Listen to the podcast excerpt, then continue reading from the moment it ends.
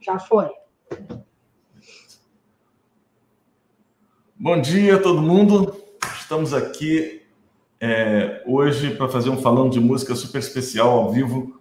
Normalmente, falando de música é aquele, é aquele quadro que a gente faz sentado numa mesa, batendo um papo, uma, uma trinca, né, de três pessoas conversando, é, ao vivo e presencialmente. A gente grava e passa depois, mas é, com a, a uh, um momento de epidemia, a gente está fazendo ele assim ao vivo. Quero saber se está tudo bem, se está boa. Me dá um ok por favor. Quem está assistindo.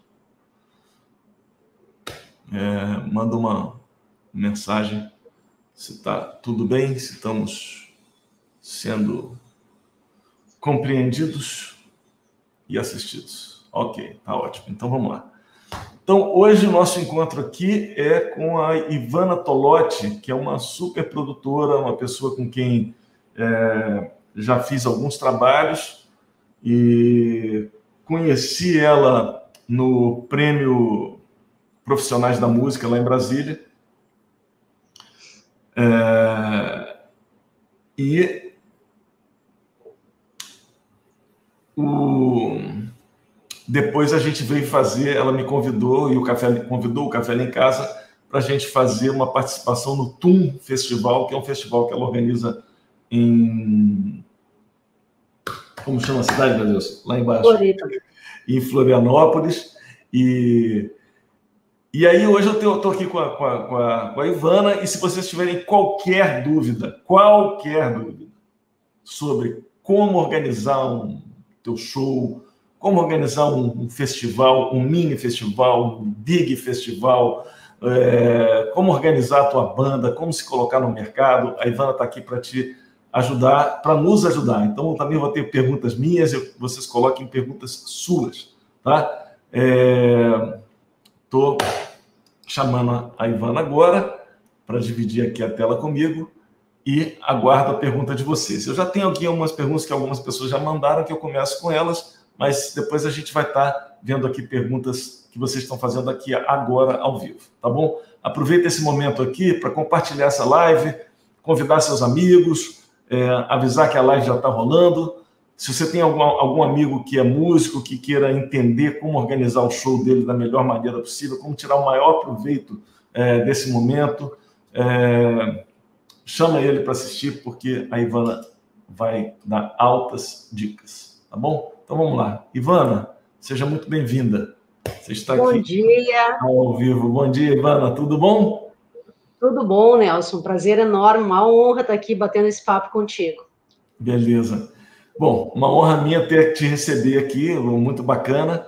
É, eu sei da tua expertise, eu tive no TUM Festival, foi muito impressionante, porque você fez um, um, um festival multi é, um, muito plural, né, com muitas coisas acontecendo ao mesmo tempo. Imagino o que, que é, é o que, que é produzir um festival como esse, né? Que, que envolve né, o, é, toda a parte de curadoria, de captação de patrocínio e, e organização do espaço, das agendas e dos. Nossa Senhora, fico... só de pensar eu já fico doido. A pessoa tem que ter muita organização e muito conhecimento para fazer isso e você é uma craque do mercado. Você é uma pessoa que faz isso de uma forma brilhante e eu achei que você, por isso foi o motivo de eu te convidar aqui, porque eu falei, cara, a Ivana tem que vir passar um pouquinho desse know-how dela para os nossos, para a nossa audiência. Então, é, seja muito bem-vinda. Eu já vou começar com umas perguntas aqui, pode?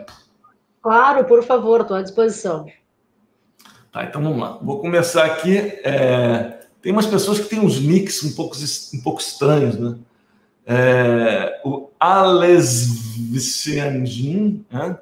tá perguntando o, o, nick do cara AlesVCVGM, não dá para explicar. Ales, né? É, ele ele pergunta uma coisa que eu acho que é uma, uma dúvida que a maior parte das pessoas tem: como precificar o meu show e aí ele ainda fala assim: diante de concorrentes desleais que dispõem a receber menos para tocar numa casa ou evento. Mas eu acho que o mais importante nem é isso. Assim, tudo bem, eu, considero o que ele falou, mas eu acho que o, difícil é você saber precificar seu show, né? Como é que é isso? Você tem uma ideia disso? Tenho, tenho. Ainda pouco, há um ano atrás, ainda fiz um workshop sobre precificação. Né? Bom, existem algumas formas da gente remunerar um profissional liberal. Primeiramente, a gente tem que entender né, que o músico é um profissional liberal, ele está dentro da categoria de, de profissional liberal, né? E que o ato de tocar é uma prestação de serviço, né? Então, a gente tem níveis dessa prestação de serviço, né? Então, você pode cobrar o seu trabalho por hora, né? Vou tocar numa, num casamento, né? É típico. Quanto que vale a minha hora para tocar numa cerimônia de casamento? Na igreja, ou no jantar, ou até mesmo fazer o baile depois, né? Então, você pode fazer uma pesquisa de mercado para saber o nicho que você vai atuar, quanto que o mercado paga, né? Se eu quero atuar no mercado de bares e casas noturnas, também não adianta eu querer cobrar um preço que o mercado daquele local não paga. Tem mercados mais aquecidos e mercados menos aquecidos. Agora, quanto mais aquecido o mercado for, mais concorrido ele vai ser. E a concorrência desleal, ela faz parte. E como que a gente domina a concorrência desleal? O meu preço é quanto eu levo de público, é do tamanho da minha audiência. Né? O Nelson Faria fazendo um show de uma hora e meia é um preço, a Ivana Tolodi fazendo um show de uma hora e meia é outro. Né? Porque ele construiu ao longo da sua trajetória uma audiência, uma base de fãs. Então, isso também está diretamente ligado tanto ao merecimento da trajetória daquele artista que se dedicou mais, que estudou mais e que geriu melhor a sua carreira, do que aquele que se dedicou somente à técnica. Porque a técnica, todo artista tem que se dedicar. Não existe show sem boa técnica, né? Não, você não pode tocar sem ser um bom músico, independente do nicho. Mas o que vale é a capacidade que você tem de atração do público. Por isso que os cachês diferenciam. O cachê do Michael Jackson é uma coisa, né? O cachê de uh, era, era um preço quando ele se lançou, porque ele já era um músico ímpar, né?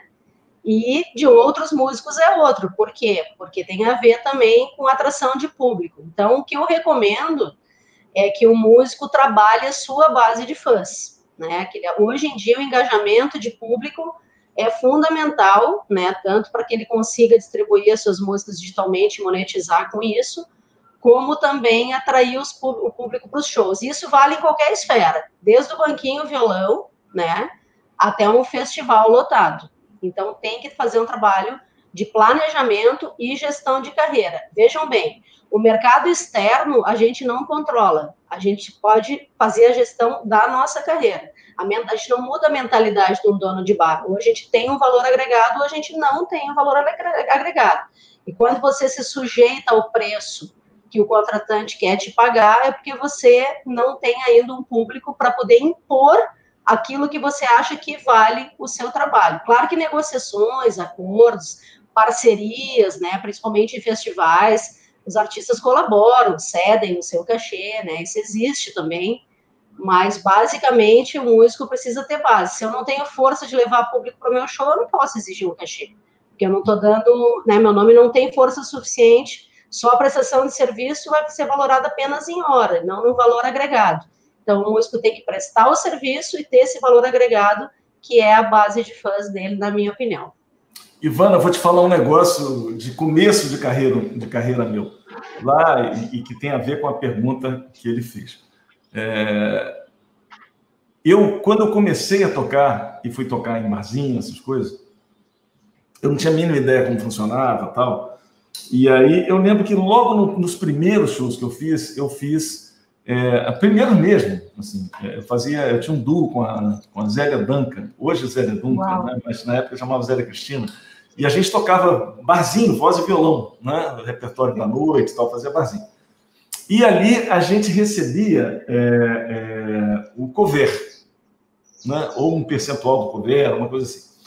E, e eu entendi aquilo ali na época de uma forma muito boa. Eu falei, pô, que bacana isso. Quer dizer que se eu encher a casa, eu vou ganhar muito. Se eu não encher a casa, eu vou ganhar pouco. E eu lembro a primeira vez que eu fui tocar num lugar, num barzinho, ainda começo de carreira, que o cara quis me oferecer um cachê fixo e era um cachê baixo. Eu falei na hora com ele, eu falei, não, não quero um cachê. Não quero tocar por cachê, eu quero tocar pela bilheteria, porque eu vou trazer gente. Eu não quero cachê. É isso né? aí.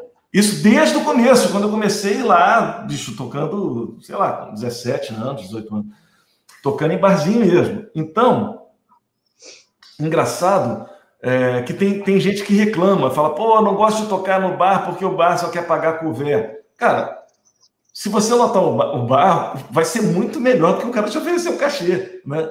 E uma vez, é, uma vez eu conversando com um amigo, também a gente conversando sobre esse negócio de precificação de show, ele falou um negócio muito interessante. Ele falou, cara, se você não sabe por quanto você vai vender seu show, faz o seguinte: organiza o show, vende ingresso, vê quanto dá. E imagina que o cara que está comprando, além de te pagar, ele tem que ganhar alguma coisa também. Ele vai ter que pagar o teatro, vai ter que pagar né, a ECAD, vai ter que pagar o backline. Correr, pagar o aluguel, correr o risco de correr o risco. Exatamente. Vai ter que pagar o seu cachê, fazer isso tudo, né? É, é, e ter um lucro. Ele tem que ganhar alguma coisa, senão o cara não vai fazer. Né? Então, Exato. é muito importante. É muito importante a gente, a gente entender isso, né? É, porque às vezes a pessoa fala, pô, mas quanto é que vale? Pô, cara, faça uma experiência. Né? Faça um show, produz ele mesmo, vê quanto custa, vê quanto você vai conseguir arrecadar, e a partir daí você vai poder pedir um, um valor que seja honesto pelo teu, pelo teu, né, pelo teu show. E, e, obviamente, se você vai tocar num lugar onde o público, quem está trazendo, é o produtor e não o artista, porque muitas vezes você faz um festival, lógico que a soma dos nomes, né, ele, ele engrandece o festival, isso tudo, mas mas muitas vezes a organização do festival está fazendo investimento em mídia, em tudo, que vai, vai lotar aquela casa é, e você está pegando ali uma, né, uma oportunidade. E aí tudo, tudo, tudo isso tem que entrar na balança na hora que você vai, vai, vai né, falar de show. E, de, de, e eu acho que, que principalmente isso que você falou, a pessoa entender que ela tem que fazer uma base de fãs, né, ela tem que ter, ela tem que levar a plateia né, para poder. É, ter um, um, bom valuation, falando a língua Exatamente. do Exatamente. valuation, zero, porque assim, eu passo o dia inteiro dentro do estúdio, eu não falo com ninguém, eu também, quando vou tocar, eu também não interajo com ninguém, o meu negócio é a técnica. É. E o cara do bar que se vire. Gente, é parceria. O negócio a gente tem que jogar junto, tá? Aí você tem que ver, ah, vou tocar num show corporativo para empresas, pá, se a tua banda é legal, se teu show é legal, aí tu vai poder cobrar o teu cachê, porque o teu trabalho é muito bom. Então, assim, não dá para a gente querer atuar num nicho que uh, não, não nos paga o que a gente merece e querer só que a pessoa mude. A gente precisa ir atrás da nossa valorização. Então, se ali não tá legal, busca fazer outra coisa. Agora acontece também o contrário, Nelson. Tem bares que começam pagando conver e depois, quando a casa fica famosa e bomba, ela não quer, quer mais pagar conver, ela quer pagar cachê fixo porque ela quer ficar com é. parte desse conver. É. Né? Então também acontece isso, eu sei que isso é real, mas aí é, é aquela coisa, tem que botar na balança e ver o que, que, o que, que vale a pena ou não, né? É. é... Ó, tem uma outra pergunta aqui do Patrick do Prado e ele faz uma pergunta interessante. Ele, ele pergunta quais as formas de contratar um artista e como se define. É basicamente a mesma coisa, só que pensando do lado de quem está contratando e não de quem está se vendendo, né? É, quais as formas de contratar um artista e como se define o ticket do artista? É pelo espaço, pelo evento, pela quantidade de pessoas? Como é que funciona isso? Então, é, é, é, parecida com outra pergunta, né? Mas assim, é, é, pode ser contratado o artista com participação no resultado, né? Que é participação na bilheteria, que seria isso, né? Ele vai ganhar o tanto de público que tiver na casa e vai ter um percentual desse resultado. A outra opção é contratar com cachê fechado, né? Quanto que o artista cobra o show? Ah, é dois mil reais, é dez, é cem mil reais. Então, contratação por cachê, né?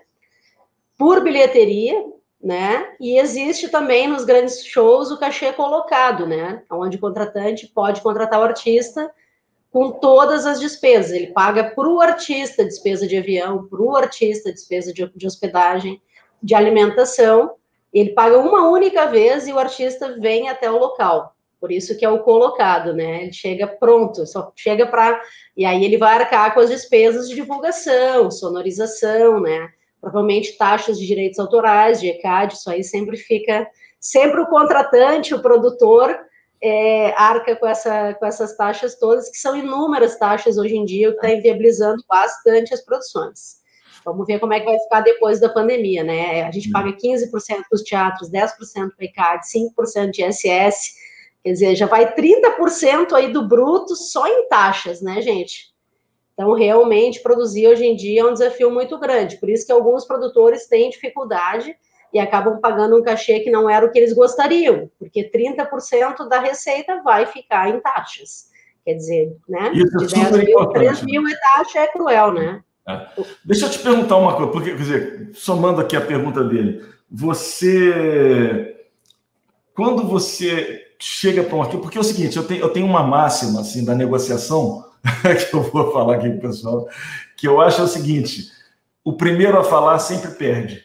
Essa é a minha máxima da negociação. Ah, né? é? é. Explica, eu quero conhecer. É, se o cara me pergunta assim, quanto é o valor do teu show? Eu não respondo. Eu falo, pô, mas qual é o teu budget? Quanto claro. você tem? Então, eu, eu, digo assim, o primeiro que fala sempre perde.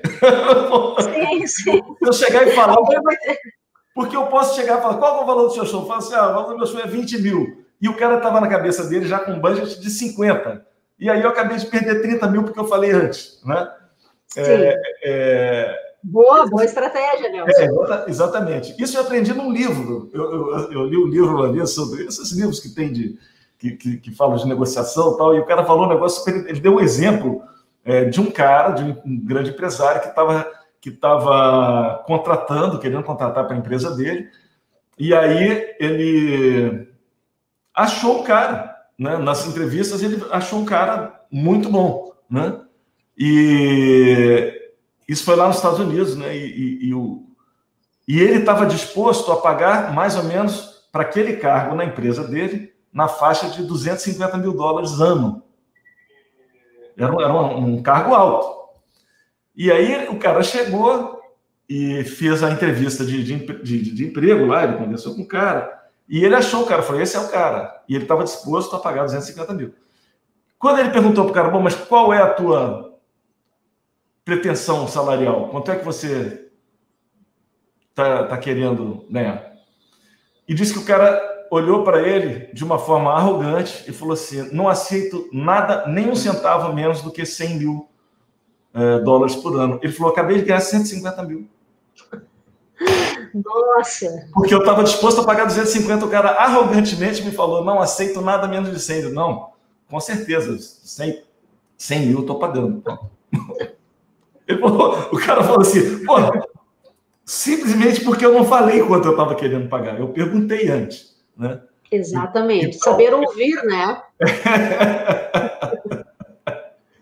é muito louco isso aí. Então, eu, eu tenho essa máxima aí, quem fala primeiro perde na negociação. É, Agora, isso... Oi, fala, fala. Voltando, pois é, pegando essa máxima que eu falei e, e, e, emendando com a pergunta que eu queria fazer, é essa: como é que você faz? Você chega para um artista, você já oferece um cachê ou você pergunta qual é o cachê dele? Depende do, do evento, né? Porque tem eventos que a gente já tem um cachê pré-definido, às vezes até com projeto de lei aprovado. Então, tem, tem projetos que não tem, é aquilo, né? E deu, e aí seria para quem estiver disposto a trabalhar, né? E os artistas maiores a gente sempre a sempre negocia, sempre na base dessa do acordo, né? Olha, a gente faz um briefing do evento, né? Como foi no festival, a gente está iniciando o festival agora, que está indo para a quarta edição. E então a gente sabe que o cachê normalmente é sempre maior, a gente pergunta o que que contextualiza, né? E busca parceria, o que que pode fazer, e aí a gente vai negociando com o artista, né? Então depende do, do caso a caso. Mas é sempre bom, eu acho que essa flexibilidade, Nelson, quando a gente pergunta também, ou o artista pergunta e se coloca à disposição, a gente está num momento muito colaborativo. E mostrar para o produtor que ele pode contar contigo, claro, contar contigo, né, é, de uma forma justa e equilibrada, né? Claro, Mas se claro. colocar à disposição, tamo junto, conta comigo, né? Eu acho que também aí já vou pegar o gancho para falar de outra coisa. O networking é muito importante para o músico, gente. Né? A gente precisa se relacionar, precisa conhecer as pessoas, precisa Exatamente. fazer amizade, né? Uh, então, assim, eu quero lembrar aqui o Nelson também, né? Que eu, eu fiz uma em 2002, eu fui aluna numa masterclass de harmonia e improvisação do Nelson no Festival de Itajaí. Ah, é verdade, foi lá, a gente conheceu antes, lá atrás, né? Lá sim, você não lembra, tem muitos é alunos, é muito né? Aluno, é muito aluno. Mas eu tenho essa memória afetiva no meu coração. Temos uma foto, depois eu vou resgatar para postar de novo. eu vi essa foto, eu vi, você mandou um beijo. Mandei, né? E, mas aí que é aquela coisa, né? O músico, né? Lá atrás eu não sabia que eu ia ser a produtora que eu sou hoje, né? Claro que eu já produzia como assistente naquela época, mas criar a relação, conhecer os profissionais, né? Eu sei quem é o Nelson, admiro. Então, assim, quando eu fui convidá-lo para o nosso festival, né? Foi com todo o respeito, com todo o carinho. Então, isso, isso ajuda muito também nas parcerias, né? Porque a negociação, ela não é só financeira é o palco que você vai tocar, é como você vai receber aquele artista, né? É a equipe que você vai designar para cuidar daquele artista, como que vai ser a passagem de som, né? Se a energia do evento também é legal. Então, tem todo um contexto também que quanto mais relacionamento você tiver, melhor. E hoje em dia existe todo um circuito enorme de festivais pelo Brasil. Né? O próprio Prêmio Profissionais da Música é um prêmio sensacional, com mais de 100 categorias aí, premiando de hold, né? De hold a produtora, arranjador, né? A gente é, viu lá o Nelson várias categorias esse é. ano também, né? E tem é, que participar o... mesmo, né? Então, é, tem, tem, tem participado, é, tem participado desde o primeiro e a gente tem conseguido resultados muito bacanas no PPM. Então, o PPM, além de um, além de um, de um prêmio muito importante, né? É, é, eu acho que talvez seja o dos poucos que ainda resta no país, né? Premiando é. os, um, um, músico, artista, um produtor, o hold, todos, todos da, da, da que, que, fazem parte da cadeia, da, né? da cadeia, da cadeia produtiva. produtiva. É, realmente, o Nelson levou vários troféus muito merecidamente, né? Porque o Nelson é um artista. Gente, sigam o Nelson, né? Porque ele é um empreendedor nato, né? Já saiu de Brasília, estudava economia, foi estudar nos Estados Unidos, passou por tudo que o músico tem que passar. Pesquisem que o cara, assim, ó, é um exemplo, é um case de empreendedorismo fantástico. Eu falo isso de coração porque realmente eu sou muito fã. Né? A gente precisa entender que nós somos, o músico, ele é uma empresa, ele precisa se tratar como, ah, mas como que é isso? Como é que eu produzo? Gente, hoje em dia tem muito material. Né? A gente tem ícones da nossa música aí, o Nelson, que está na ponta do marketing digital, o Kiko Loureiro também está com essa metodologia há bastante tempo, os músicos, né? E depois tem outros produtores de conteúdo que estão agora na pandemia chegando no mercado, né? Então é isso, a gente se superar, né? É Estudar, é ser bom tecnicamente, mas também achar parceiros para outras vertentes, né? Para poder realizar outras coisas. Exatamente, exatamente. Ivana, tem uma, uma pergunta aqui que veio agora ao vivo aqui para nós, e eu vou colocar para você. A pergunta do Paulo Vargas. Ele fala: numa casa em que o cliente frequenta não somente pela música, mas pelo que a casa oferece, como bar, comida, por exemplo, qual a sugestão para negociar o cachê ou o cover? Tá. Bom, eu acho que uh, é muito legal quando a gente tem uma, uma casa que agrega né, mais experiências ao cliente. A gente vai falar que a gente está agora na era da experiência, né? Às vezes tem lugares bonitos, sustentáveis. No Rio tem muito lugar legal, aqui no Brasil, né? O Brasil é muito rico, Não. um universo muito lindo. Agora precisa saber se a casa é o prato principal da casa é a música ou é a gastronomia porque isso também muda, né? Quando a, o, o que é principal na casa é a música e complementarmente ela vende comida, né? Ou se é um restaurante tradicional da cidade e a música é secundária. Se a música for secundária, o cachê vai ser pequeno, porque ela não é, ela não é a maior tração de cliente. A maior de, tração de clientes são os pratos. Ah, vou lá comer um camarão naquele lugar que é o melhor é o bolinho, bolinho de, de bacalhau daquele, é o bolinho, não é a música. Ele tem a música como um complemento, né? Um pano de fundo.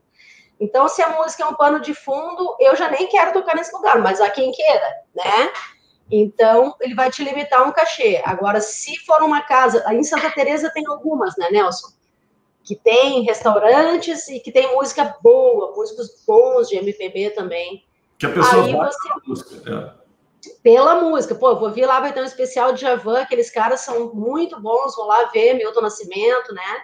Um, vai, ter um, vai ter uma homenagem a Chico Buarque, músicos de alto nível, aí é outro preço o cachê. Com certeza, os músicos bons sabem o seu valor e não se sujeitarão a tocar por tão pouco. Então, mas respondendo especificamente a pergunta, pesquisa de mercado. Você tem que. Varia muito de região para região e de casa para casa, tá? Então você tem que fazer uma pesquisa com seus colegas músicos de quantos bares da região pagam. Porque não, é um tipo de lugar que não dá para impor o seu cachê.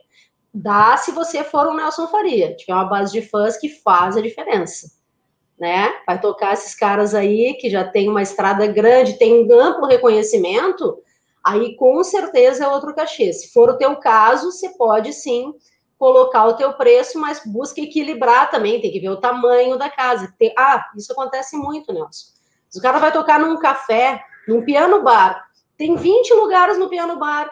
Ah, mas o meu cachê é 3 mil reais. Bicho, como que a casa vai cobrar num café 3 mil reais de 20 é. lugares? Tá? Então, essa conta capacidade, assim, na melhor das hipóteses, a casa vai cobrar 20 reais de cover, vai caber 20 pessoas, na melhor das hipóteses, ela lotado, ela vai te pagar 400 reais. Então, a capacidade, que é uma coisa que a gente faz muito em evento corporativo e social, para quantas pessoas que é? Porque aí a gente tem uma noção de um custo por cabeça, né? São várias as vertentes que tem que analisar. Então, as pessoas falam, ah, mas o, o, o piano Barla do Café está pagando 400 mil. Lógico, está pagando muito. Porque tem 20 lugares só no, no café. Não dá para tirar leite de pedra. Como é que a é, casa. Assim, ele teria que vender tonelada de café para poder ter lucro. Aquilo que você falou, né? Não vai sobrar nada para o cara, né? Então, é, tem que ter esse equilíbrio, gente, tá? Não é ter pena do dono do bar nem nada, mas tem que entender que todo mundo precisa ganhar o seu, tanto o músico como o bar ali, que tá pagando aluguel, insumo, garçom, e o contrário é verdadeiro. Muitas vezes o cara paga um cachezinho fixo, lá de 200 pila, num café para tocar duas horinhas, e ele não vende nada. Às vezes não vai ninguém naquele café, ele investe numa programação, né? Sei lá, estou falando esse valor, mas pode ser 400, sim, 500, sim, né? Isso acontece. Uh, e não vai, não vai ninguém, ele tem que pagar um músico, né? É. Então, é, é, depende muito do local. Se é um local lotado, daí já é outro, outro esquema. É. Ivana, isso você falou aí algumas vezes em, em parceria. Eu acho isso a coisa mais importante. Quando, quando é, as pessoas não, não, por exemplo, o músico e o dono do bar não se veem de forma é, é... Parceira mesmo. É, porque, porque muitas vezes essas pessoas quase se veem de uma forma assim antagonista, assim, cada um, ah, meus interesses são diferentes. Não são. O, o, interesse é exatamente o mesmo. Os dois querem lotar a casa, os dois querem poder ter um faturamento. E quando essa relação de parceria é bacana, é, é justa, os dois vão trabalhar para que isso aconteça de forma bacana, né? É, ou pelo menos deveriam, ou pelo menos deveriam, porque se a relação tá se a relação é bacana, cada um deve fazer a sua parte. O músico não vai só chegar para tocar, ele vai chegar para tocar, mas ele vai, né, ele vai divulgar que ele vai estar tá lá, ele vai avisar nas redes sociais dele, ele vai fazer um movimento para que aquela casa lote, porque ele sabe que ele tem, né, que ele tem ali uma, um parceiro que está também preocupado com isso. É, eu queria fazer uma colocação rápida aqui, Ivana, que você entende muito do mercado musical, que o músico, ele durante muitos anos, o músico, não digo o artista, o artista ele sempre teve, ele, ele sempre fez parte é, é, dessa cadeia produtiva, ele sempre pegou um filé dessa cadeia produtiva, mas o músico, aquele que é um pouco anônimo no, no processo, é, ele sempre teve muito a, a, a margem né, do, do, do processo musical do, do, do, não do processo, desculpa, teve, a margem dos ganhos da música. Porque é, tanto que quando uma pessoa quer fazer música, às vezes as pessoas falam assim, pô, mas música não dá dinheiro. Eu gosto de perguntar o seguinte: não dá dinheiro para quem? Porque tem muita gente que vive e, e, e, vive muito bem de música. Tem gente que é milionário é, por causa da música, e tem gente que não é músico e ganha muito dinheiro com música. É, eu vou te falar, a primeira vez que eu tive duas experiências que eu, que eu é, entendi, comecei a entender a minha, a minha posição. Eu era muito novo ainda. Quando, quando eu toquei com a Cássia Eller, eu tinha 20 e poucos anos, eu tinha 24 anos quando eu toquei na banda da Cássia. Toquei dos 24 aos 30 e poucos, 31. Que legal. É, e aí eu lembro que uma vez a gente foi convidado para ir nessas ilhas, sabe, em Angra, um lugar maravilhoso, tal, para uma convenção da gravadora na época. Uhum. E eles queriam apresentar os produtos lá, e um dos produtos era a Cássia E. E aí a gente foi fazer um show. Quando eu cheguei lá, é, e dei uma olhadinha assim no, no, salão que a gente tocou, estava lotado de gente, e era só gente do music business. Gente que trabalha ganhando dinheiro com música. Eu fiquei olhando e falei, cara, que loucura, todo esse povo todo aqui, ninguém sabe tocar uma nota, e todo mundo aqui ganha dinheiro com música. Né? Eu falei, como o músico está alijado desse processo, né? Comecei a pensar ali sobre isso. Como o músico tá, ele não tem a consciência de quanto dinheiro é, é, rola no mercado musical. E eu comecei a, a, fazer algumas pesquisas a partir dali. Isso, cara, isso foi em 1987, 88, imagina. É uhum. E aí eu lembro que um dia eu lendo uma revista dizendo o seguinte, que música é, era o negócio, tinha sido o negócio mais lucrativo do ano X nos Estados Unidos. O negócio mais lucrativo dos Estados Unidos, que mais tinha rendido dinheiro, era música. Eu falei, porra, olha só, a música está gerando dinheiro mesmo. Por que, que é que o músico não ganha esse dinheiro? Né? Por que, que o músico. Isso foi ficando na minha cabeça. Um pouco de tempo depois, isso tudo eu sempre questionando e tentando entender como me colocar no mercado é, eu lembro que a Apple, aquela fábrica de computadores, estava vindo à falência, estava indo à falência. Ela, uhum. Jobs tinha saído, eles fizeram lá um, um, um board de, de, directors lá que estava levando a Apple para um lado, que a Apple foi perdendo, perdendo é, é, plateia, né? E foi e a, e a Apple praticamente ia fechar. E eles chamaram de volta Steve Jobs. E aí a primeira providência que Steve Jobs tomou e que salvou a Apple, ele inventou um aparelhinho, ele com a equipe dele lá inventaram um aparelhinho desse tamanhozinho assim, que a única coisa que esse aparelhinho fazia era tocar música, mais nada. Ele não conectava à internet, você não podia falar com as pessoas por ele, não era telefone, não era nada. Chamava iPod, era uma bobagemzinha, assim, né? E aí esse aparelhinho, que a un, cuja única coisa que fazia era tocar música, ou seja, aquilo que a gente sabe fazer, ela, ele salvou a Apple da falência. Este aparelho. Aí eu falei, cara, tem alguma coisa errada, que os, que os músicos não estão participando disso, né? E aí é, foi a partir daí, desses eventos todos, que foram moldando o meu, a minha cabeça para entender que a música que eu faço por mais que seja a música que eu ame e que eu não, não faça concessões de estilo, porque eu, eu toco o que eu gosto de tocar e, e, tudo, ela é um produto. Por mais nichado que seja, ele é um produto. E os músicos, de forma geral, têm uma ideia um pouco romântica de achar que a, não, a minha música não é produto, a minha música é não sei o quê. É obra de arte. Uma obra de arte e tal. O que, que acontece? É, a única pessoa que não vê a música como produto é o músico que faz ela. Porque todos os outros veem como produto. Então, por isso o músico ficava à margem do processo. Né? Porque ele não entendia que aquilo era um produto. Ele, não, aqui é a minha criação, é meu, é uma aviação. Você não precisa, o que eu costumo falar assim, você não precisa se tornar um músico comercial, fazer uma música de, de mercado para que, que você não, não ame. Faz a tua música do jeito que você gosta encontra o teu nicho e entende que aquilo ali é o que você tem para vender. Aquilo é um produto. Na hora que você entende isso, você vai estar fazendo o mesmo papel que toda essa engrenagem faz. E você pode, inclusive, se relacionar de igual para igual nessa engrenagem. Porque o músico, quando ele chegava para conversar com um produtor, com, com um cara que estava comprando alguma coisa, ele sempre tinha uma. Eu, eu vejo isso nos meus amigos, até hoje tem música que assim, tem uma visão mais fácil assim, pô, coitado de mim, eu tô, sabe, tô mal, tô precisando. Não. Você tem que entender o que você tem e botar uma relação de igual a igual. Eu estou te oferecendo um produto, você vai ganhar dinheiro com ele, eu também. Vamos fazer essa divisão de uma forma bacana. Acabou, é só isso, né? Eu acho que é por aí. Que só botar esse depoimento entrando no seu, no seu negócio aí. Mas... Não, imagina, mas é, é, mas sabe, Nelson, é que legal que você teve essa visão, né? Porque realmente a música ela é uma grande indústria, né? E essa indústria vai desde a, começa né, na criação da obra. Sem a obra não tem o resto da indústria. Olha a importância que o compositor, o autor tem nisso. Né? Nada existiria se não fosse o compositor, o autor da obra. No entanto, é, existe uma. A gente está num momento de quebra desse paradigma, né? Que a gente tinha como uma espécie de síndrome de semideus, assim, o fato de que eu toco, eu componho, né? E eu só posso, eu só olho para aquilo, né?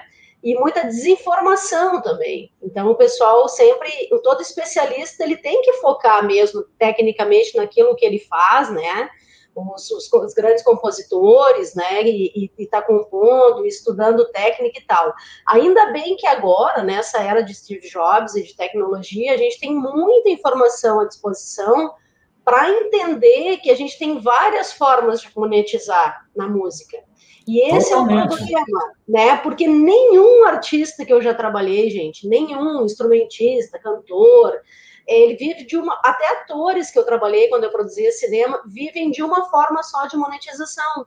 Eu acho que é um grande erro o artista achar que, por exemplo, ah, eu só, eu só toco em banda cover. Então, ele, ele toca fim de semana, durante a semana ele tira música nova para o repertório e vai tocar no final de semana, né?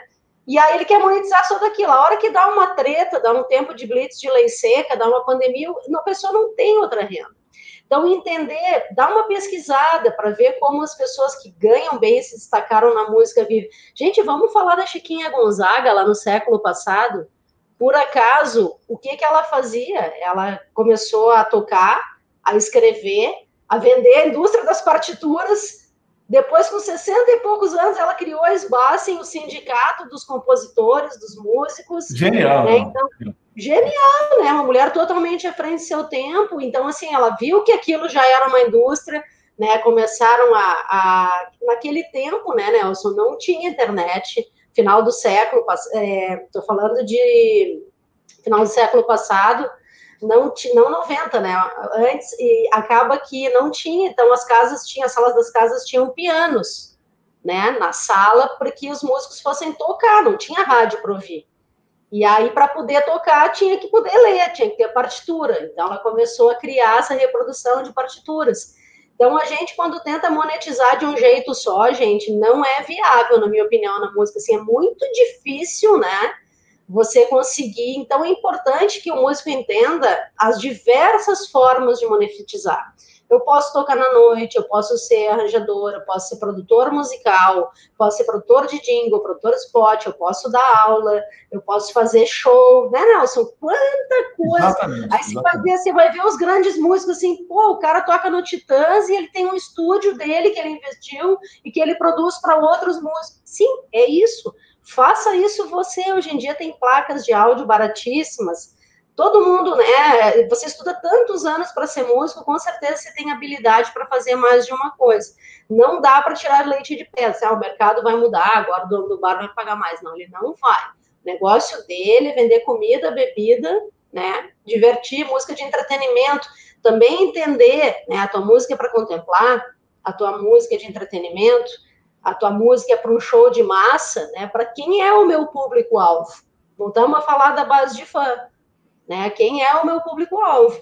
Então, entendendo o teu público-alvo, vai poder ter ideias, estudar e criar coisas para eles. Eu conheço agora, tem um músico excelente aqui, uh, que está lançando um curso online de improvisação. As pessoas, quem não se reinventar, infelizmente vai ficar para trás. Tá, mas como que eu me reinvento? Aos poucos, gente. Essa é outra coisa que eu vou falar para vocês.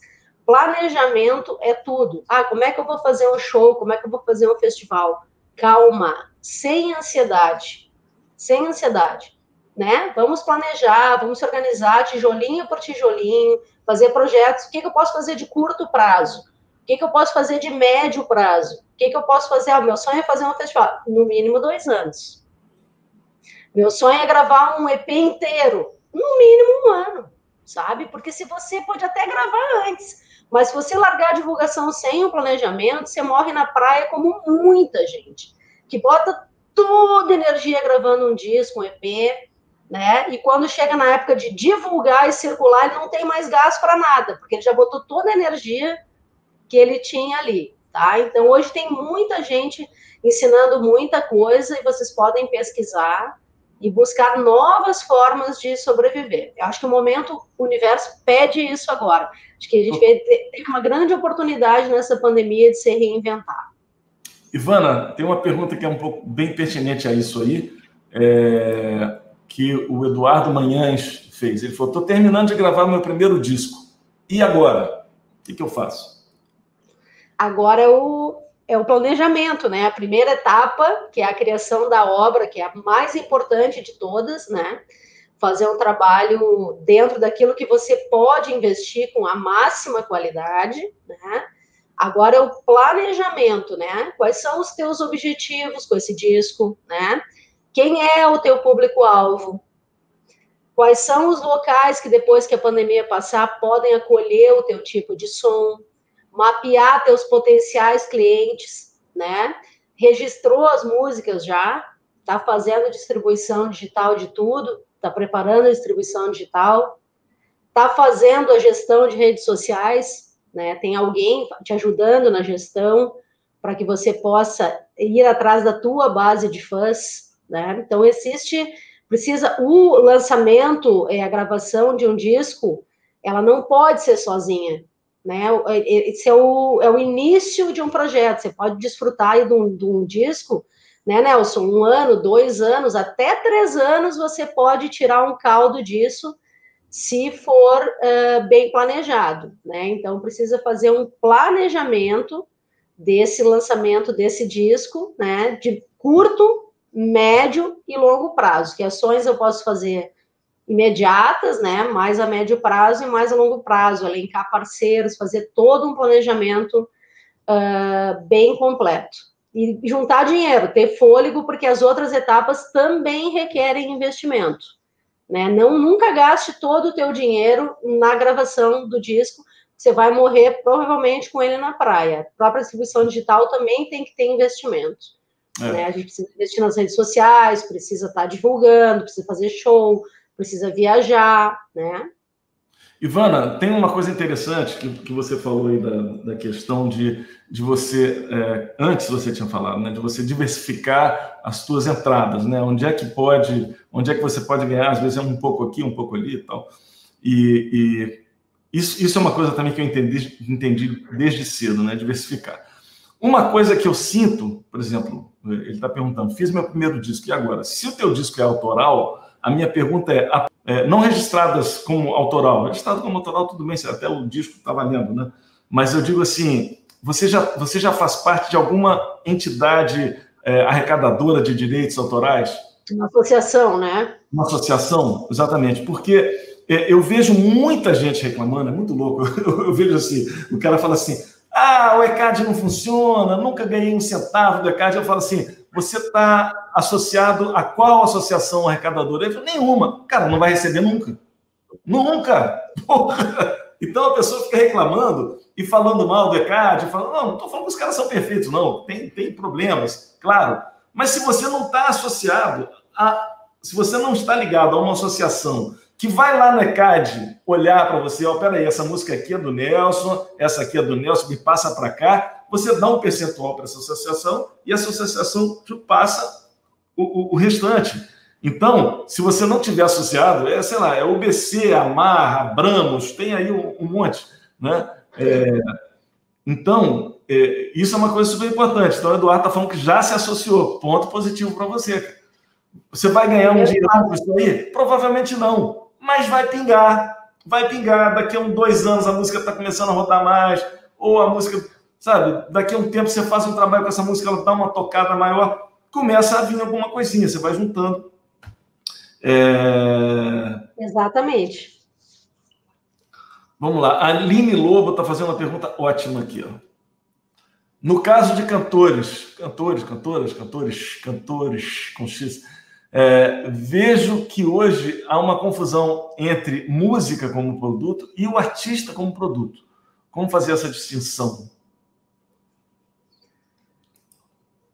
Então, é uma pergunta bem interessante mesmo, né? Eu acho que, na verdade, é, é aquela coisa, né? É, ser produto não é ofensivo, começa por aí, né? Se alguém quer me contratar para organizar um evento, é, eu não vou me ofender. Então, a gente tem que ter uma crença limitante aí para a gente romper, gente, sabe? Quando a gente faz um projeto bonito, bacana, né? Uh, se o artista, né? Ah, o artista, a pessoa, bom, eu sou autor daquela música, né? Então, ou eu sou um artista, qualquer artista iniciante ou renomado, é, eu sou também um produto, eu sou uma persona. É ou não é, Nelson? Nós somos uma persona, né? Então, assim, porque eu, o que eu estou colocando à disposição do público é o meu lado profissional, né? Então, é aquele artista que sobe no palco, que tem uma identidade, que tem uma personalidade. Muitos artistas de tendência têm uma causa, né? Pô, a minha causa é a bossa nova, a minha causa já foi, né? Agora tem uma nova MPB, a minha causa é a sustentabilidade, a minha causa é LGBTIQ, né? A minha causa é eu nasci no samba. Então, a gente acaba tendo que criar uma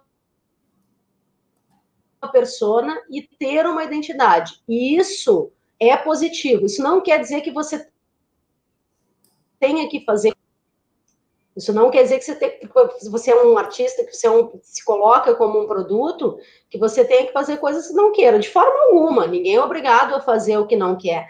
Aliás, um artista bem assessorado, bem planejado, ele vai escolher as coisas que ele deseja fazer. Né? Então, eu acho assim que a gente não pode pensar que o artista é um produto de forma pejorativa, de forma alguma. Você tem que pensar nas suas forças, né, nas oportunidades que você pode gerar através do seu artístico, do seu ser artista, né? E dentro disso, estudar as potencialidades que você pode é, faturar dentro da tua personalidade. Vamos falar um case muito legal e muito contemporâneo, que é o case do Emicida.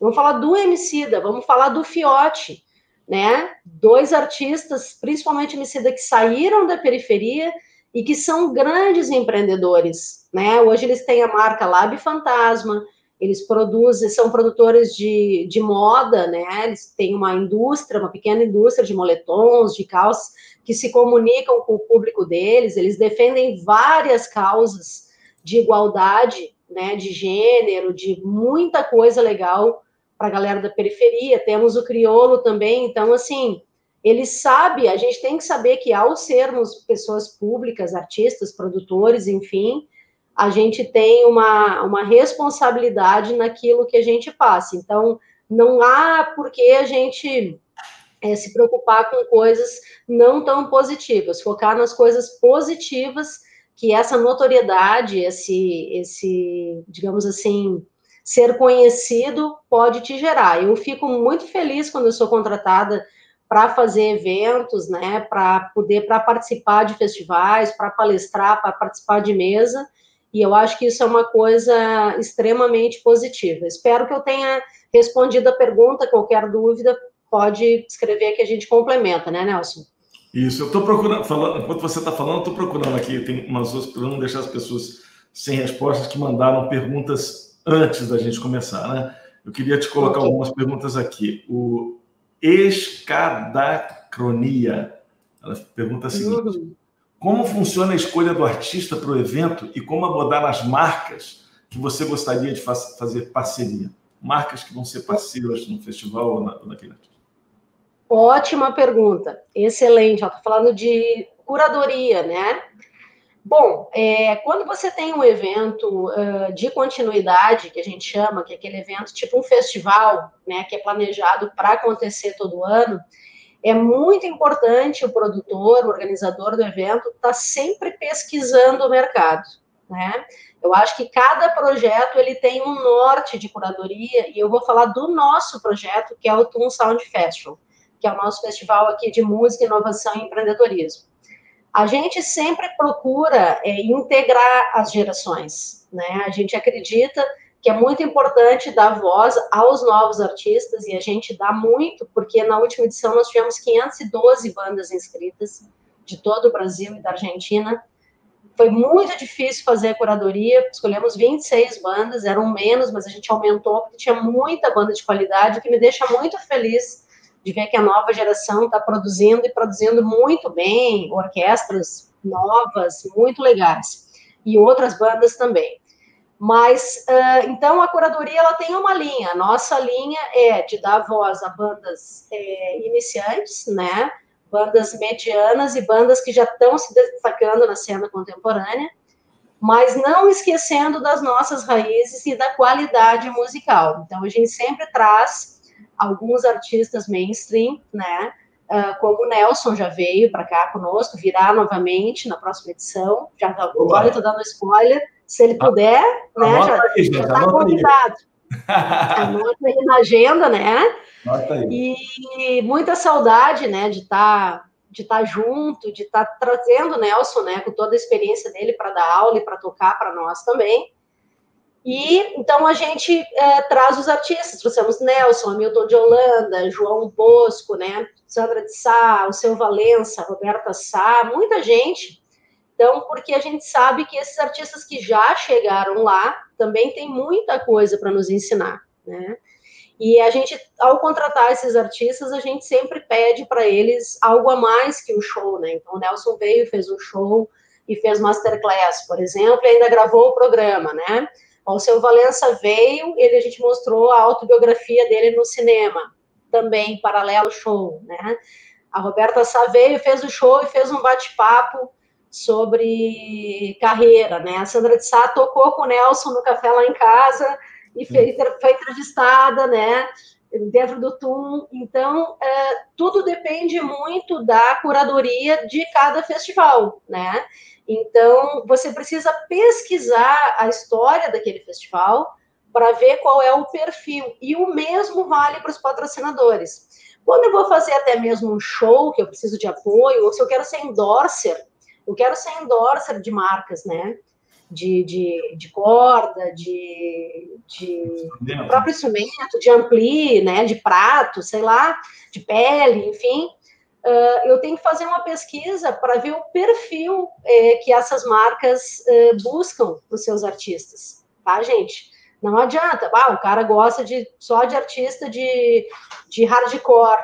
Não adianta o Nelson ir lá tocar MPB, sabe? as guitarras dele são feitas para aquele público, né? Então, ele vai preferir, talvez, trabalhar, mas também não impede que você converse, o diálogo sempre é positivo.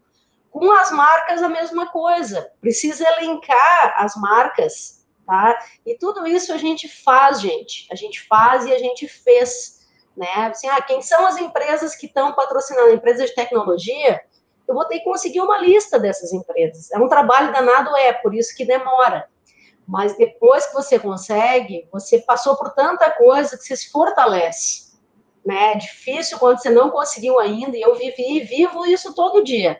Aliás, quem quer ser músico, produtor, né, é um desafio e tem que amar muito o que se faz, porque a gente tem que lutar muito para ter sucesso, né? Mas quando a gente consegue se consolidar, é muito gratificante.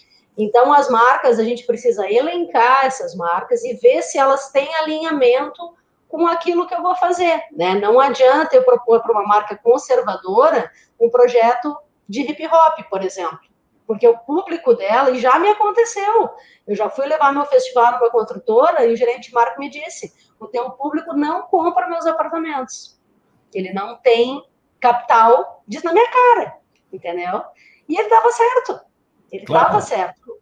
Mas eu fui lá, porque eu sou cara de pau, eu precisava, né? Para esse aí tinha que ser um evento de jazz. De jazz, entendeu? Mas eu já vou pegar ele na sequência, né? A, a gente, então, assim, isso é que é legal também, porque a gente vai ganhando experiência, e esse aí com, é o Nelson, Nelson matou a charada. Ele é um cara para um festival de jazz. Então, eu já sei, naquele momento eu não tinha um produto para ele mas não quer dizer que em outro momento eu não possa até customizar. Por quê? O que, que é importante aí? Criar o relacionamento. É criar o relacionamento. E também com o cara lá da indústria de música, para ser endosser, a mesma coisa. Ele pode ter um equipamento, uma corda para outro estilo musical, mas ele conhece os caras do teu estilo. Pode ter certeza, né, Nelson? Porque ele está ligado à indústria.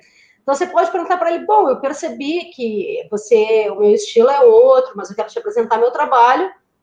Você teria alguém que, que possa ter interesse no meu trabalho, que possa me ajudar? As pessoas gostam de colaborar. Se elas verem que realmente você se organizou, você realmente está interessado, se organizou minimamente com o teu material, né? Agora, não vá para essas reuniões despreparadas. Você tem que ter um PDF, você tem que ter um histórico daquilo. Você pode estar começando, não tem problema nenhum.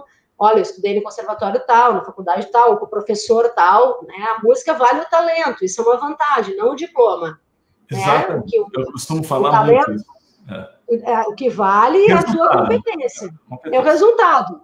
É. Tem um vídeo, hoje é fácil de gravar, um bom áudio mostra, ó, meu trabalho é esse, assim, assim, assim, assim, isso dá gosto. Então, assim, não tem porquê, as pessoas querem ajudar. Agora, persistência é o segredo, tá, gente, para conseguir os patrocínios. Não conte com o dinheiro que você não tem, né? Faz o planejamento, se dê um prazo, e sempre buscando. E outra coisa que eu faço muito, que eu digo pessoal: visite outros eventos, vai ver o que está acontecendo no mercado, vai ver como que os colegas estão fazendo. Não necessariamente para lá pedir para o mesmo patrocinador da pessoa, até pode, né? Mas lembra que cada segmento, ah, vou falar com uma revenda de carro, gente, tem Chevrolet, tem Volkswagen, tem N, tem marcas importadas, né? Vou falar com uma construtora, tem fulana, tem muita. Ah, vou falar com uma empresa de telefonia, tem cinco, seis, né? Vou falar com uma empresa de uh, fibra ótica, cinco, seis, né? Falar com uma empresa de que tem muito também de segurança privada, que pagam muito imposto se for edital,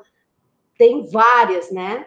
Mas é que é trabalhoso. Então, assim, já prepara um tempo ou busca escritórios de, de captação de recursos que existem no mercado também. Estamos em tempos sombrios, né? Estamos em tempos sombrios. Mas uh, brasileiro não desanima nunca. A gente tem que, Olha, eu costumo seguir dizer, em frente.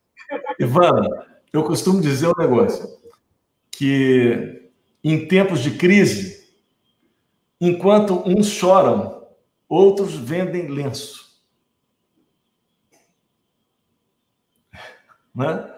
Você tem que descobrir qual é o lenço que você tem Ficar chorando não adianta nada. Né? Não adianta nada. Qual é o lenço que você tem para vender num tempo de crise? Quais são as alternativas? Né? Ó, tem uma pergunta muito básica aqui, é. mas eu acho legal mostrar, porque as pessoas que estão assistindo são pessoas de, de, que estão, as pessoas que às vezes não têm, a, a, não, não têm vivência nenhuma. Tem uma pergunta muito básica, mas eu acho louvável é, é, responder, queria que você respondesse. A Lu Toledo pergunta: o que, que é borderô que todo mundo fala? Gente, olha aí que pergunta boa, gente. O que, que é Incrível, borderô, né, né Nelson? Está assistindo e não sabe o que é um borderô, é. É, parte, assim, a parte quase mais importante da história, né? É, o borderô é um termo francês, né? Que uh, a gente utiliza muito, principalmente nos teatros, tá? Dos teatros passou para casa noturna também, mas é que é o resultado das vendas. Borderô é uma listagem, né? Que vem com todos os lugares no teatro. Então, por exemplo, assim, plateia baixa, plateia alta, né? Aqueles teatros antigos, lindos, né? Camarotes, né? né? O teatro, teatro, teatro do é nacional no Rio, né? Então, quantos, uh, quantos, ingressos foram vendidos em cada lugar desse? Em cada lugar. Quantas cortesias pertencem ao teatro? Quantas cortesias pertencem ao artista? Quantas cortesias eh, pertencem ao produtor, né? Então vem um relatório detalhado, né? De, só que isso hoje em dia parece uma coisa super simples, né? Hoje em dia que tem Excel e tal, mas naquele tempo isso era assim muito importante. Os ingressos, gente, eram feitos de papel, né? Então a pessoa, vocês pegaram isso no cinema também passava na bilheteria, picava o papel, né? Uh, o teatro ficava com, com uma parte do bilhete, né? A pessoa com outra parte e depois a gente ia fazer. Agora já está tudo via celular, graças a Deus, né? Mas também dá erro. O celular já deu erro também, tá? De, de sistema. Mas a gente contava todos aqueles papeizinhos para bater, porque quem que vende os ingressos, né? O teatro vendia os ingressos, né? É, é a mão no papel, né? O produtor pegava alguns para vender. Quantas vezes, né, Nelson? Dá 10 para cada um da banda vender. É, é. Dá 10 para cada um, cada um, cada um vende no mínimo 10 aí para garantir nosso cachê, né? Então, entregava e aí ia fazer, aí a gente tirava um vale no, no, na bilheteria do teatro, que pegou aqueles ingressos, isso existe ainda até hoje, né? Quando tem venda de ingresso em teatro, a gente tirava um vale e depois fazia esse acerto. E aí o borderô, quando o artista tem participação na bilheteria, como eu falei para vocês lá atrás na outra pergunta, quando o artista tem participação, uh, ele, ele, a gente vai ter que mandar esse borderô para o artista ver, certo? Então você vai ter que pegar todo esse, esse borderô original assinado pelo teatro para comprovar quanto que você vendeu. E se tiver uso, ah, mas é, pode ter uso presencial do borderô no teatro e pode ter venda online também através de algum canal de vendas, através de alguma etiqueteira, né? Então a gente vai fazer a fusão desses borderôs, né? Fazer o fechamento, o teatro, por sua vez, vai descontar a taxa dele, porque por isso que, que existe também esse borderô. Porque o teatro, quando ele cobra, quando ele cobra percentual, hoje em dia alguns teatros cobram taxa de uso adiantado, né? Então ele já vai reter na fonte, por isso que alguns teatros hoje ainda mantêm a venda presencial. É para evitar qualquer inadimplência do produtor então, ele vendendo uma parte, ele não abre mão, não, 30% dos ingressos tem que ser vendido presencial, 70% você pode pôr online. Por quê? Porque ele quer ter garantia da receita, ele quer ter como prender essa receita, né? E aí ele vai no final do show, né, ou na semana seguinte, ou 30 dias depois, depende de teatro para teatro, varia muito. Tem que acordar esse prazo de recebimento. Tem teatro que leva 30 dias para pagar e paga corretamente mas cada teatro tem a sua, a sua normativa. Então, esse é o famoso borderô, e que é muito legal, né? Quando a gente faz um sold out de show, né? Que não tem mais ingresso para vender, de jeito nenhum, né? Então, as, ah, que dó, fica todo mundo ligando, ah, arruma ingresso para mim, eu quero ir no João Bosco, eu quero não sei o que. Digo, amigo, não tem mais cadeira para ninguém sentar, o bombeiro não deixa. Infelizmente, a gente vai não vai ter ingresso para vender. Então, Ivana, esse é o, é o famoso borderô. Ivana, vou só fazer um complemento disso aí que você acabou de falar, porque a gente está vivendo um novo normal, o show está vivendo um novo normal. Né? É, a gente tem feito shows é, online, por streaming, eu conheço muita gente que está fazendo, eu mesmo fiz, é, e, e, e a bilheteria as pessoas pagam online, para assistir um show online. Existe aquela Sim. categoria que a pessoa eh, faz, uma, um, faz um ingresso voluntário, que ela paga quanto ela quiser. Existe categoria que você faz um show fechado, você vende ingresso, depois você abre, você manda esse link privado para as pessoas que compraram o ingresso. Né?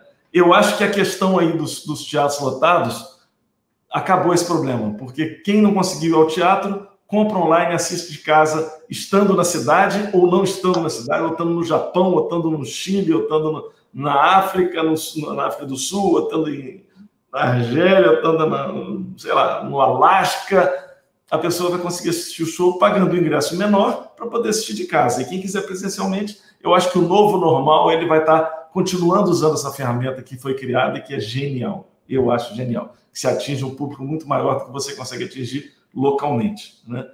É...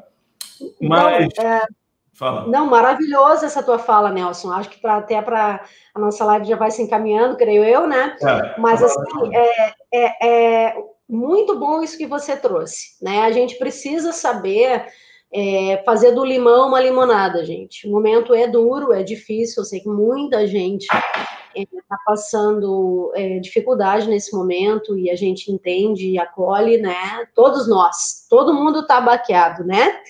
Mas essa novidade do evento híbrido, ela veio para ficar. O que, que é o evento híbrido? É um evento presencial com transmissão online. Exatamente. E a internet, e ela mergulhe na internet, gente, mergulhe nesse novo normal, né? Sigam o Nelson, o Nelson faz um trabalho incrível, usando, explorando ao máximo, porque ele já estava fazendo isso, fez isso, começou a fazer isso muito antes, né? Que é o que às vezes a gente se mata para levar um público no teatro, né? E claro que nunca nada vai substituir a experiência presencial, na minha opinião. Né? Eu acho que a emoção que você sente ao ver um show não é igual vendo na, na. Pode botar a tela, o tamanho do mundo, que não vai ser igual. Mas você tem o ganho de alcançar pessoas que você não alcançaria, que nem estão na tua cidade. Né? Por exemplo, como que ela está falando com o Nelson agora, por exemplo, de Florianópolis e ali do Rio de Janeiro. Então, essa possibilidade né, de você ter um alcance, né, ganhando menos, mas poder aquilo que a gente chama de escalar, né? E fidelizar clientes no mundo inteiro. E aí tem a fala de um artista daqui, que ele é italiano, e eu falei para ele, pois é, essa coisa da, da carreira internacional, eu estava conversando, ele falou assim, Ivana, agora todo mundo é internacional. E é verdade. Claro. Falou isso no início da pandemia. Você botou uma, uma música na plataforma de distribuição digital, ela pode chegar onde você nem imagina. Totalmente. Né? Então, assim, Nelson, eu acho que o modelo híbrido ele vem para ficar, né? Vai começar a baratear as transmissões de streaming, porque ainda é uma ferramenta, você tem que ter vários profissionais, softwares, a gente está testando, aplicativo, é. máquina, a gente teve que dar um upgrade nas máquinas aqui no escritório, também para fazer a, a, produção do meu curso e tudo, a gente não tinha tanta produção de vídeo assim, né? A gente terceirizava muito, mas eu acho que faz parte, e isso é muito maravilhoso você poder conectar é, com pessoas de todos os lugares, né? É. Ivana, você falou aí agora do teu curso. Eu queria chamar atenção a isso. O teu curso é, é o curso que chama é, Produção de Sucesso, é isso? Não? Como é que é o nome isso do teu mesmo. Curso? Produção de Sucesso. Isso, Produção de Sucesso do projeto ao espetáculo. Do pro... Porra, isso é genial. Essa oportunidade. Você, como é que você organizou isso? Como é que está isso? Quando é que vai começar? Quando é que vai ser? Como é que é? Ah, vou contar. Então, eu estou muito feliz, né, de poder ter compilado é, uma experiência de, de 20 anos que eu tenho, né, até mais de 20 anos, assim, mas digamos que eu me tornei produtora profissional e não assistente, porque eu comecei já na adolescência, uh, trabalhando com alguns, trabalhei com mais de 30 nomes, né, da, da nossa MPB, já tenho essa, essa honra, né, e pude compilar esse conteúdo todo para poder ensinar. Né? Eu vinha já fazendo algumas palestras, alguns workshops nos últimos anos para falar de produção. Sou muito procurada por artistas para fazer gestão de carreira e tudo mais, né? Mas isso é, isso é outra coisa. Mas eu percebi que o mercado que está tendo com a distribuição digital, Nelson, está tendo a gravação de muitos EPs, muitos singles, e que a gente tem uma escassez enorme de produtores. Como a gente sabe, a indústria musical do Brasil é muito rica, é um dos maiores consumidores de música do mundo, né, gente? A gente tem que estar atento a esse dado também. E o mercado, as bandas, as bandas precisam de novos produtores e os eventos precisam de produtores especializados em show. Produtor de casamento, de evento social, de evento corporativo é outra coisa, também são produtores mas o segmento de shows, eu sou parceira de diversos cerimoniais, porque na hora de contratar um show, eles me chamam, até show com artistas grandes, porque sabem que é uma produção em paralelo. Só isso já é um trabalho danado, tá? Então a gente formatou um curso que eu ensino desde a ideia. Desculpa fazer só um parêntese. É, esse mercado é gigantesco e cresce anualmente barbaramente, barbaramente. Continua. Sim, está crescendo. Só para as tá pessoas terem uma noção do que, que é isso. Se, você está procurando como, como trabalhar com produção, fique atento aos mercados que estão crescendo. Isso aí que você falou agora é, é gigantesco. Né? Cada vez não, mais. e quando voltar, e a gente está agora com uma demanda reprimida, né, Nelson? De não claro. poder ter feito os eventos, né? Quando então, voltar, quando você voltar, tem que estar preparado. É vai isso. voltar com, com, com tudo. E aí o curso está pronto, ele é online, né? E a pessoa pode assistir a hora que ela quiser, né, pelo período de um ano, e eu tenho ali vários módulos, inclui planilhas de produção, que eu levei anos para compilar, contratos de show, riders técnicos de bandas diversas, mapa de palco, mapa de luz, tá? Então, material muito rico que está ali, e eu estou já com a primeira turma, estou com 29 alunos, né, de todo o Brasil, e estou muito feliz, tenho tido feedbacks é, muito, muito positivos. Está aí o link, né, gente? link para quem quiser é, conhecer, ou quem quiser se inscrever no curso, né, Ivan? Com esse link a pessoa Exatamente. se inscreve. Com esse vou... link a pessoa se inscreve e tem um desconto especial aí. Ah, né? Paga uma faria e fica a dica premium. Ó, eu vou botar o link aqui para vocês, espera aí. Tem um desconto aí especial, né, Nelson? Então, quem quiser, uhum. aproveita esse link, é a sua oportunidade para aprender muita coisa. E tem o meu site também, que é o ivanatolote.com. Desculpa, desculpa, Ivana, a pessoa, é, para ter esse desconto, é, por exemplo, se a pessoa é, é um seguidor meu, seguidor do Café em Casa, aluno do Fica Dica Prêmio, vai ter um desconto de 25% no valor do curso, é isso? 25% no valor do curso, um baita de um desconto. E, é, então, é, e é como é que a pessoa faz? Ela entrando nesse link, ela automaticamente tem desconto ou tem um, que digitar um cupom, alguma coisa? Ela, ela entrando nesse link, ela tem o desconto. Tem aí o, tem um, um, um, cupomzinho, aí ela digita lá o Nelson Faria 25, ah, e aí ela vai ter o, o, esses 25% de desconto. É isso, né, produção? Vamos lá, vamos botar aqui. É isso aí? Tem que digitar o cupom, tem que digitar o cupom, exatamente. Digitar o cupom, Nelson Faria 25, e aí você, aqui eu vou botar o texto, ó. Alunos, parceiros e seguidores do Nelson Faria ganham 20% de desconto no curso EAD Produção do projeto ao espetáculo. Obrigado, Ivana, por essa consideração e pela rapaziada. É, fico, feliz, fico muito feliz de poder estar oferecendo isso para as pessoas que que, que seguem o nosso trabalho. Então, obrigado por essa oportunidade, por essa parceria. Isso é, é, é, uma outra parceria, né? uma outra forma de fazer uma parceria quando eu te trago aqui e você oferece uma, uma possibilidade bacana para as pessoas que estão é, nos seguindo. Então, gente, quem quiser é, fazer o curso da Ivana, começa quando, Ivana? A partir do momento que a pessoa é, comprar, ela tem acesso a todos os módulos que estão online para assistir a hora que ah, ela quiser. bacana. Então é, é perpétuo, é, é, um, é, um, é, um, é, uma, é perpétuo, está gravado lá. Tá. Exatamente. E você, Porém, e você dá algum tipo de assessoria para essas pessoas e tá Sim, sim. Ao comprar o curso, tá, os alunos têm acesso à comunidade da, da produção do curso onde a gente semanalmente larga conteúdos relevantes ali do mundo da produção de shows. E também ele tem direito, quando ele tiver um projeto, a uma mentoria individual do projeto dele de uma hora comigo. Ele, tem, ele compra o curso e ele tem até seis meses para agendar essa mentoria que eu converso com ele, avalio o projeto. A gente tem grupo de Zap também, tem comunidade Facebook, e é uma grande chance de network, gente, porque imagina, a gente tem 29 alunos de todo o Brasil na primeira turma, é, ainda é o início, né? Estamos começando agora, mas eu já estou muito contente com esse resultado, então uma chance de network, você conectar produtores aí para fazer circuito com a tua banda ou com o teu projeto, é uma oportunidade incrível de network. Então tá, tá bem legal e a gente está sempre aí produzindo conteúdo. Ontem, Nelson, à noite eu fui num evento drive-in aqui, um projeto de, de, ligado ao Outubro Rosa, né? E ao coral Vozes Santa Catarina, que é um coral que tem 300 vozes. Eles estavam com 40 vozes no palco. Então eu fui lá, cobri, fiz uma notinha de, de backstage, né?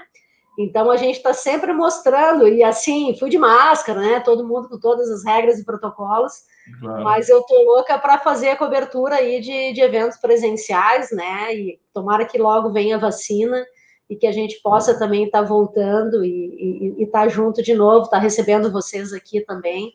Então, eu que agradeço essa parceria maravilhosa, sou muito fã tua, Nelson, de todos os projetos dessa família linda e talentosa é. que você formou. A turma aqui é incrível, a turma é... É verdade. Sou, eu sou, como é que chama? Sou suspeito para falar, a turma, porque a turma aqui é grande, né?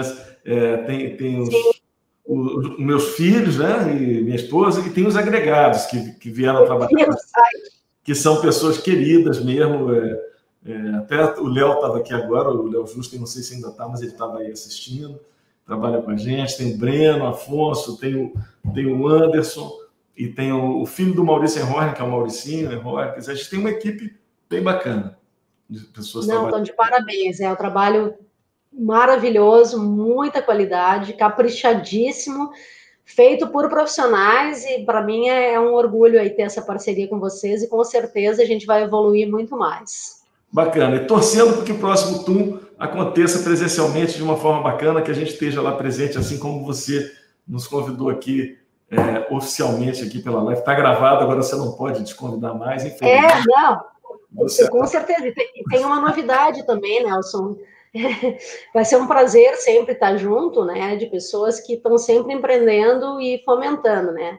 Como diz, nós somos uh, as cinco pessoas, no mínimo, que a gente mais convive. A gente quer estar perto de pessoas como você, né.